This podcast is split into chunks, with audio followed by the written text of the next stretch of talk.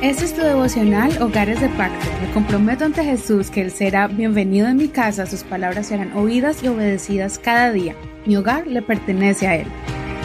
Bienvenidos a su devocional. Vamos a comenzar con el estudio de la palabra del Señor que está en Levítico capítulo 11. Pero antes queremos agradecerte por todo tu apoyo, por tus oraciones, por tu respaldo a este ministerio y gracias por compartir este devocional a todas tus amistades, sea por medio de WhatsApp o por medio de Facebook. Nos puedes encontrar como Hogares de Pacto Devocional. Vamos a titular esta enseñanza Restauración de Pureza. Y está en Levítico 11, vamos a leer desde el verso 46, los últimos versos.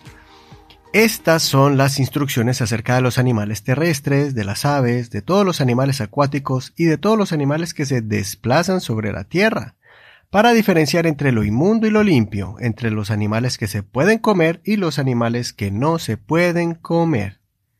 Sé que la lectura de hoy. Obviamente leí solo dos versos, pero no olvide leer todo el capítulo completo.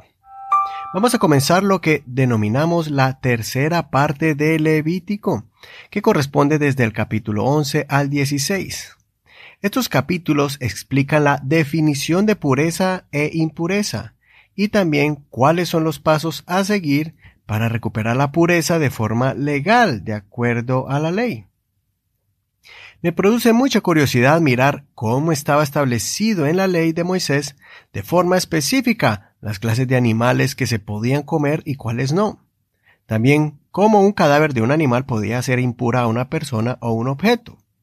Lo importante es mirar que, a pesar de que las leyes eran muy estrictas, también estaba el camino para que la persona pudiera recuperar su pureza.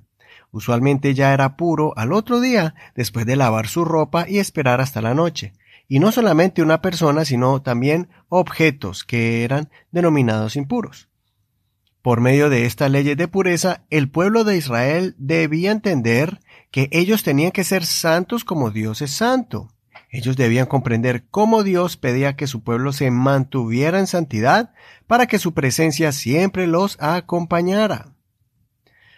Hoy en día, estas leyes no se aplican a la iglesia del Señor, pues no estamos bajo la ley de Moisés, sino bajo la gracia y la ley de Cristo. Lo que sí debemos hacer como creyentes es vivir en santidad, separados de lo malo. Imagínate que tú eres, por ejemplo, un judío bajo la ley, y de repente un animal muerto como una lagartija cayó sobre ti, o sin darte cuenta te sentaste sobre el animal, el animal muerto. Luego miras el cadáver y te das cuenta que por tocarlo caíste en inmundicia. Entonces debes lavar tus ropas y esperar hasta la noche. Tan pronto llegaban las seis de la tarde, tu condición de inmundo se había quitado y eres ahora considerado puro. De la misma manera, muchas veces conocemos varias cosas que producen inmundicia, que son pecado, y tratamos de guardarnos para Dios. Sabemos que acciones como por ejemplo el adulterio, la fornicación, el engaño, el robo y otras cosas más no son del agrado de Dios y son pecados, eso está claro. Pero a veces podríamos hacer o decir algo que hiera a alguien. Sin darnos cuenta ofendemos a Dios o a las personas con nuestras acciones. Cuando el problema sale a la luz y miramos el efecto de nuestras acciones, tenemos la opción de seguir en esas malas acciones y no cambiar y tratar de justificarlas o reconocer que realmente hicimos algo indebido inconscientemente y buscar la manera para arreglar la situación. Eso es lo hermoso de tener al Señor. Él es el agua pura donde podemos lavar las vestiduras por nuestras malas acciones. Dios nos habla, nos corrige y nos enseña por medio de su palabra para que entendamos nuestros errores y aprendamos a hacer lo correcto. Así como el judío que descubrió que una lagartija muerta lo hizo impuro y puso de su parte para purificarse, nosotros también podemos poner de nuestra parte para comenzar a corregir nuestras actitudes y forma de vivir para ser puros.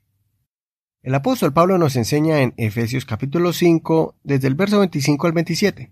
Esposos, amen a sus esposas así como también Cristo amó a la iglesia y se entregó asimismo por ella, a fin de santificarla, habiéndola purificado en el lavamiento del agua, con la palabra, para presentársela a sí mismo una iglesia gloriosa, que no tenga mancha ni arruga ni cosa semejante, sino que sea santa y sin falta. Notemos allí entonces la enseñanza de que el Señor purifica a su iglesia por medio del lavamiento del agua con la palabra.